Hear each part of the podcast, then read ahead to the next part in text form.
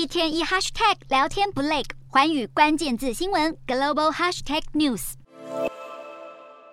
峰回路转的马斯克收购推特案，在双方大打法律战之后，四号马斯克回心转意，写了封信给推特，有意按照原先协议，以每股五十四点二零美元的价格完成收购。然而，看似皆大欢喜的结局背后暗藏玄机。根据美国财经媒体《巴龙周刊》斗大标题写着：“马斯克多付了一大笔钱给推特，难道这位全球首富当了冤大头吗？”时间推回今年四月一号，当时推特股价三十九美元。而马斯克很有诚意地提出要以每股五十四点二零美元的价格收购，或许这让推特股东认为他们取得一笔有利于他们的交易，因为马斯克多付了一大笔钱。然而从四月一号开始，华尔街股市走势并不乐观，标普五百下滑将近百分之十七，纳斯达克下挫百分之二十二。更加苦恼的或许是社群媒体公司，例如 Meta 的股价，四月一号以来已经大跌百分之三十八。至于推特，马斯克将完成原定收购计划之后，四号股价立刻上涨百分之二十二，收在每股五十二美元。如果以马斯克喊出的每股五十四点二零美元来计算，这个收购价格预估是推特未来一年营收的八倍。相较之下，Meta 的股价营收比却只有三倍。如果马斯克出价与 Meta 股价营收比一致的话，比较可能的价码是每股二十四美元。或许这位全球首富觉得有钱就是任性，